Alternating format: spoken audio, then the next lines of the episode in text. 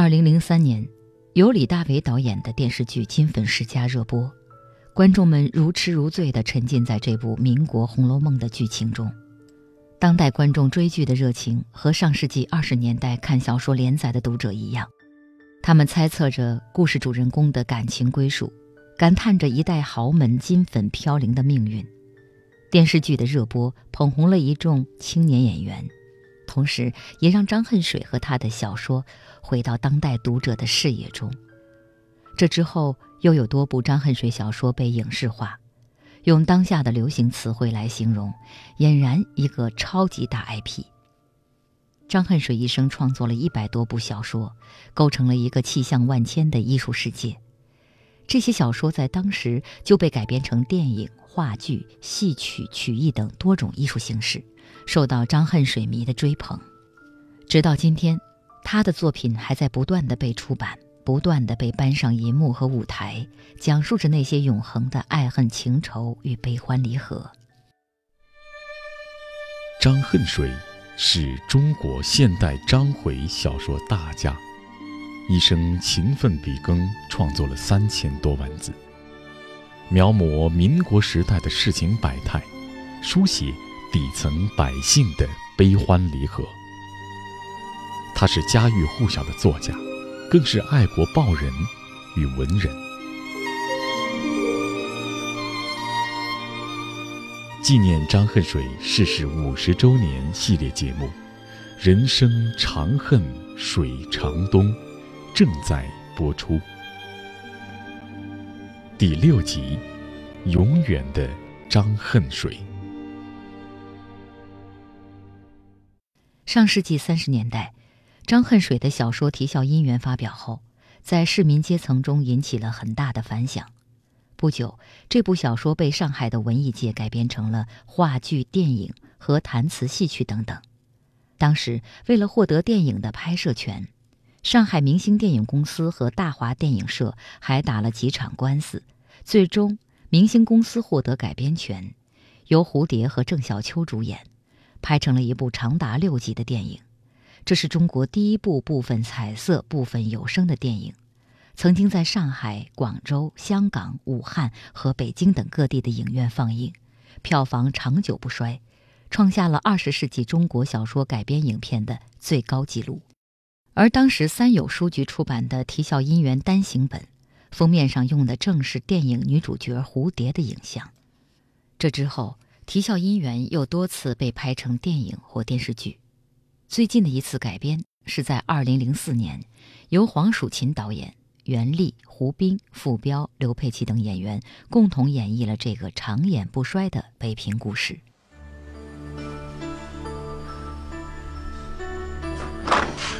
妈，家树，好看吗？好看。范大爷，我真不知道该说什么好。大妈，你就别说了，安安心心跟人过日子吧。哎，这屋子我都打理干净了。啊，凤喜，哎，带樊大爷看看。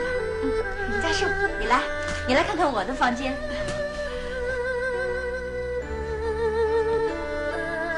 家树，你来看，这是我的书桌。挺好。凤喜，啊，咱就先住在这儿。没有，我觉得这里已经很好了，真的。这个手帕是是在铺子特别定做的。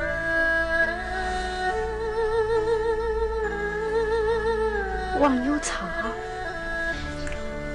喜欢吗？嗯，喜欢就好，我还以为你不会喜欢。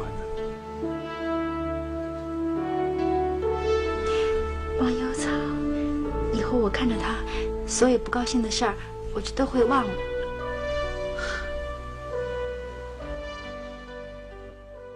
进入新世纪以来，张恨水小说的影视化依然是观众们津津乐道的话题。除了《啼笑姻缘》，我们还看到了佟大为、孙俪主演的《红粉世家》，陶虹、何冰主演的《夜深沉》，明道、李曼主演的《梦幻天堂》。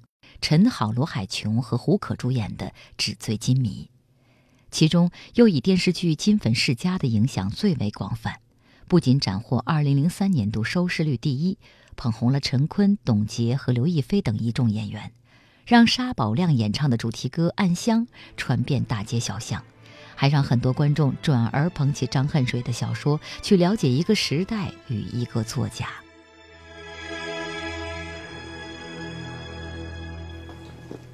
他现在看不起你，是因为你住在落花胡同。等以后你嫁到我们家，他巴结你还来不及呢。照你的意思，我还非得攀上你们家的高枝，才能被人瞧得起吗？我不是这个意思。那你想想，摆脱贫困，追求幸福，这有什么不好吗？这就好。让我去你们家过那种衣来伸手、饭来张口的幸福生活，那我倒要问你，什么是贫困，什么又是幸福？像你这种阔少爷是根本不会理解的。我当然理解，并且我从来没有看不起那些弱者。就像对待我们家的那些下人丫鬟们，从来没有另眼相待过，一直把他当兄弟姊妹一样对待的。别说了，实际上你根本瞧不起来我们这些穷人。告诉你，我不需要你的同情，我要靠我自己去争取我自己的幸福。我从来没有同情你，青秋。我对你的心，难道你还不明白吗？我从来没有看不起你，反倒我觉得。是你看不起我，所以你从来不让我不好说完。我不听，我不听。你看着我，你看看我。如果我跟他们一样，我能这样对你吗？再说，你身上有的东西是他们一辈子身上也不具备的，我早就发现了。我不信，你骗人！你怎么这么没自信？你看我，你不能这么自卑，你不能自己瞧不起自己。我是瞧不起你。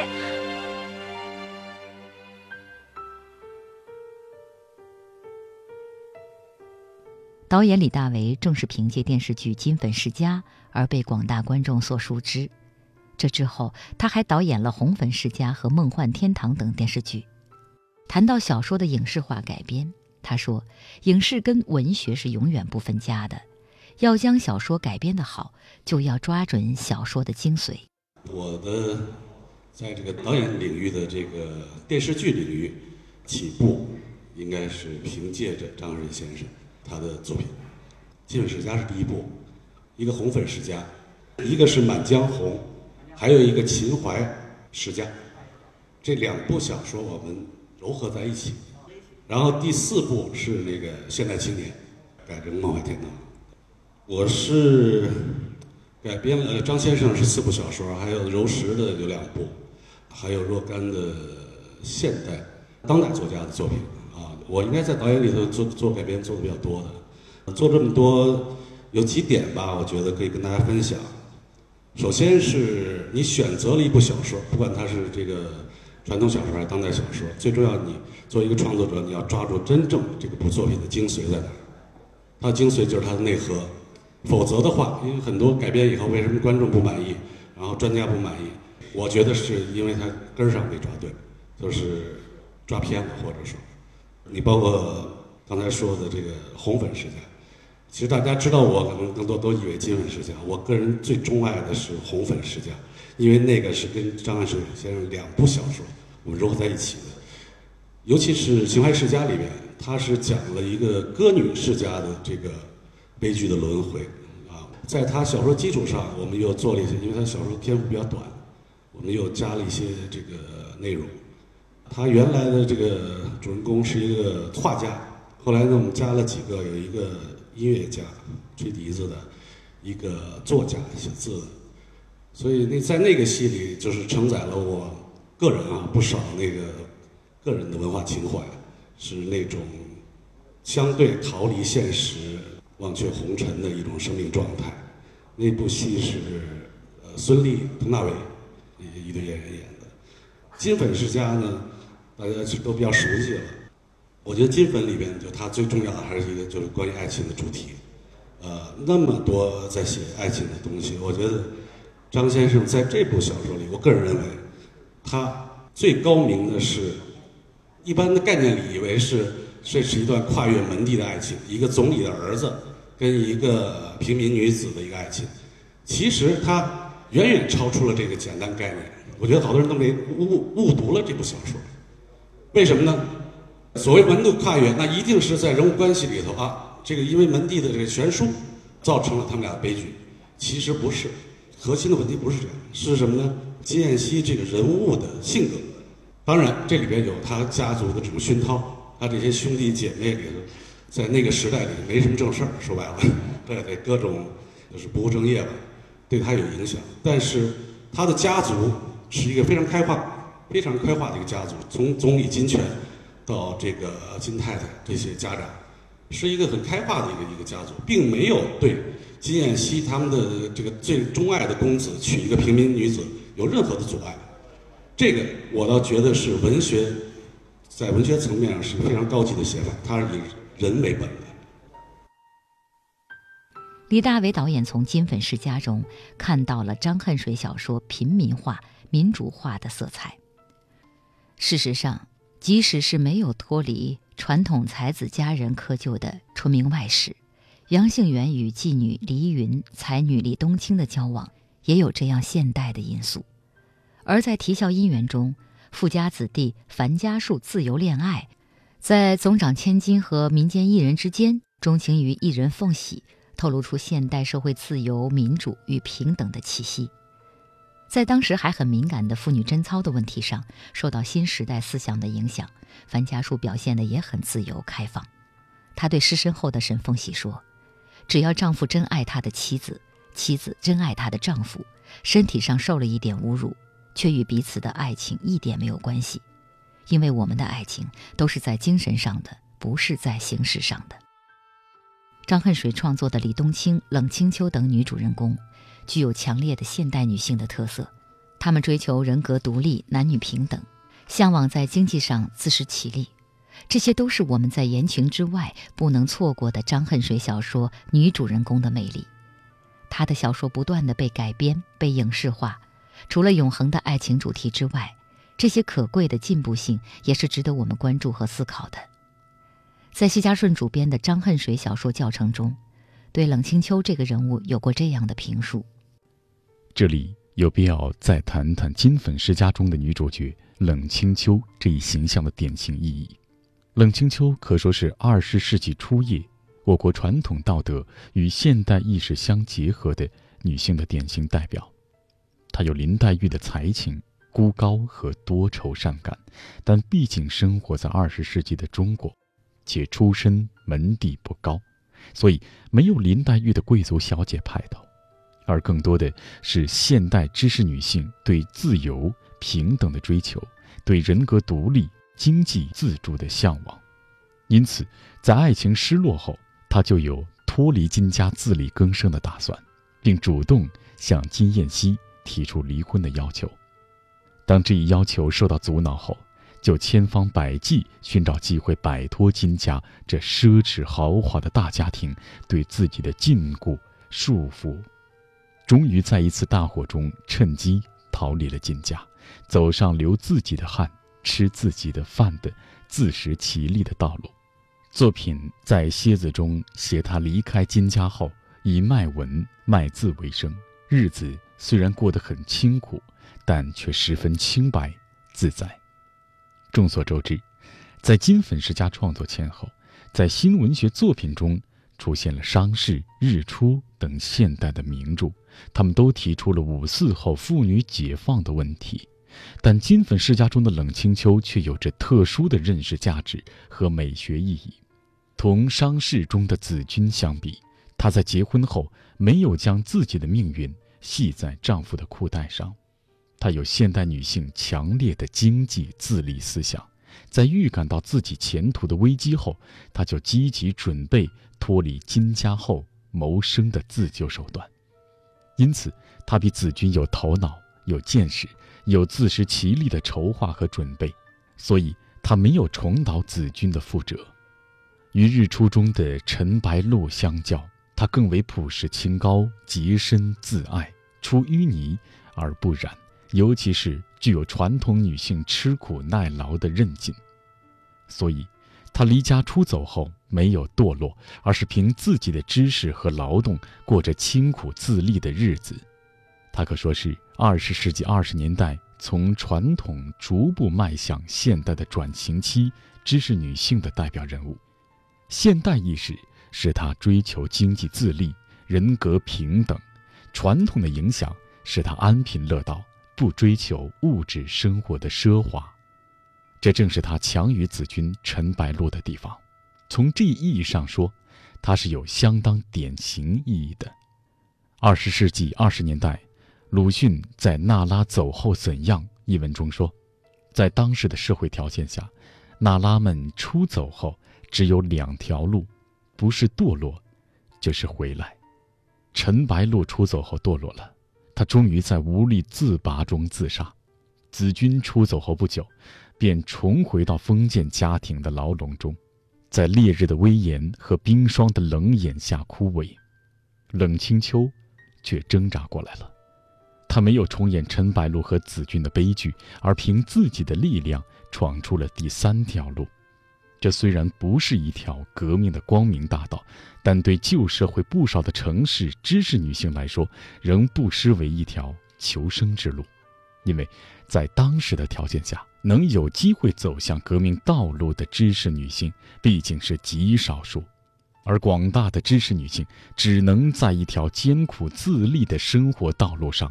跋涉挣扎，在奋斗中逐步摆脱传统思想的束缚，冲破旧社会的重重阻碍，逐步实现自立、自主、自尊、自强的理想。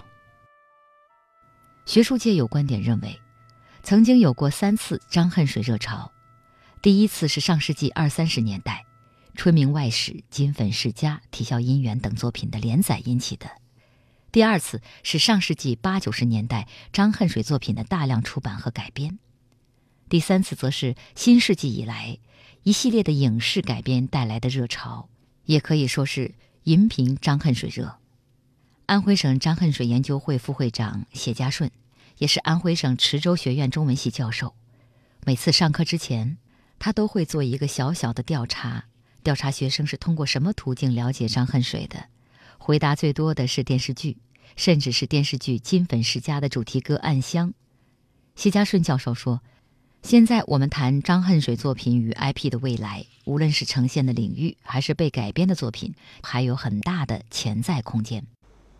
呃，现有的已经有十四种呃作品改编了，有些是多次改编，就《啼笑姻缘》就有十几种电影版本。”你像电视剧《金粉世家》，现在也有三四个版本了。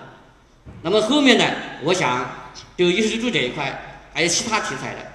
你像战争题材的小说，反映南京大屠杀的《大江东去》，第一部反映正面抗日战场的《虎文万岁》，战争题材的小说，应该来说都是很好的一个呃一个改编的一个空间。呃，社会小说。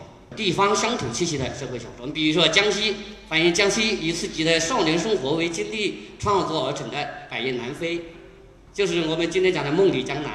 这《梦里江南》就是江西，以自己在晚清的时候，民国初年的时候，这样一段在呃江西三湖镇这样一个生活为背景的，如诗如画。它反映的不仅仅是民俗的江西的风土民情、伦理道德。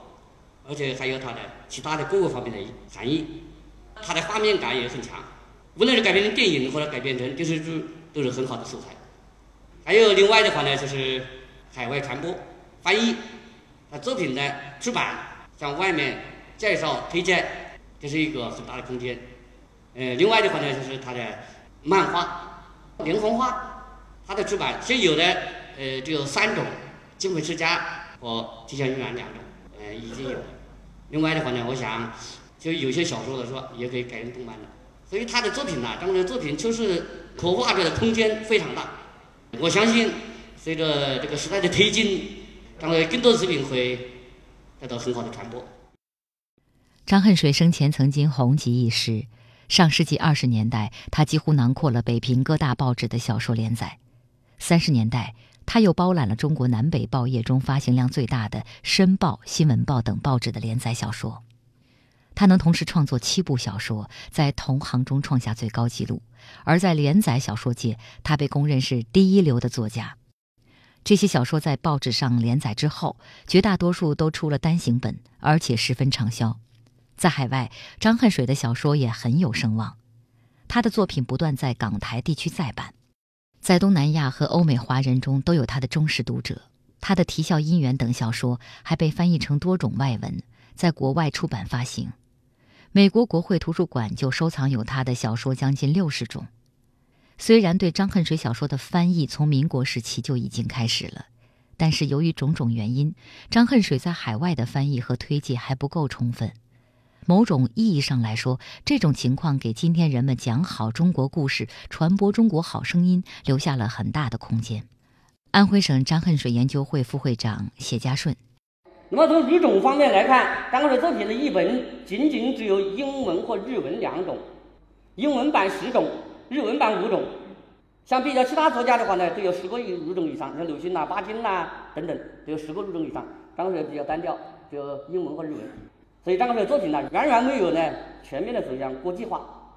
从译本的完整性方面来说，借译本占据的比例相当大，全译本只有四种。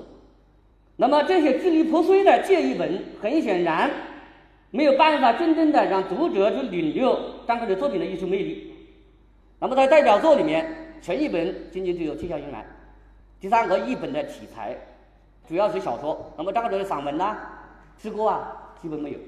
那么从作作品的题材的这个角度来分析，以《金粉世家》《啼笑姻缘》《叶沉沉》为代表的言情小说占大多数。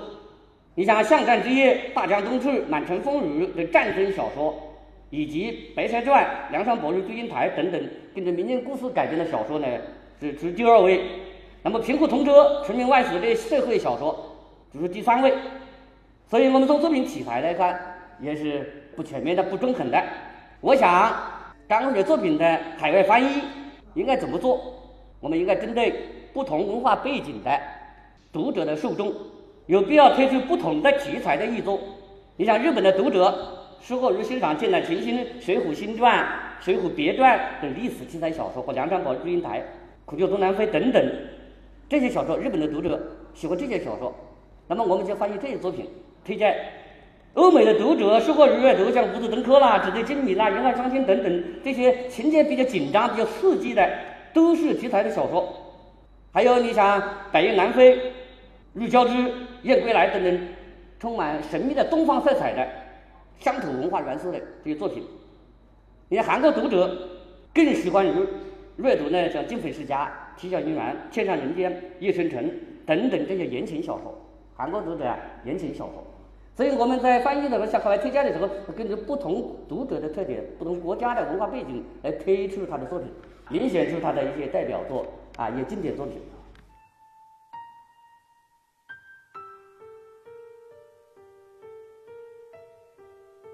张恨水一生勤奋笔耕，留下许多作品，也留下了不少的笔名。最后，恨水这个笔名留了下来。关于这个笔名，他曾经解释说，自己在垦殖学校作诗的时候，用了一个奇怪的笔名叫“愁花恨水生”。后来读到李后主的“自是人生长恨水长东”，就取了“恨水”两个字作为自己的笔名。在汉口的报纸上发表文章。就是这样署名了，用惯了，人家要他写东西，一定就得署名恨水，而他的本名心远，反而淹没无闻了。他自己也很满意这个笔名，他的母亲和妻子称呼他恨水，朋友叫他恨水兄，晚辈称他恨老或者是恨水先生。到了上世纪三四十年代，张恨水这个名字家喻户晓，成了报社和出版社的一块金字招牌。二零一七年是张恨水逝世五十周年，根据中国的版权法，以此为时间节点，他的作品进入了公共版权领域。也许张恨水作品的出版和传播也将随之迎来又一个高潮，而张恨水这个笔名也将继续在时光中闪耀着他独特的光芒。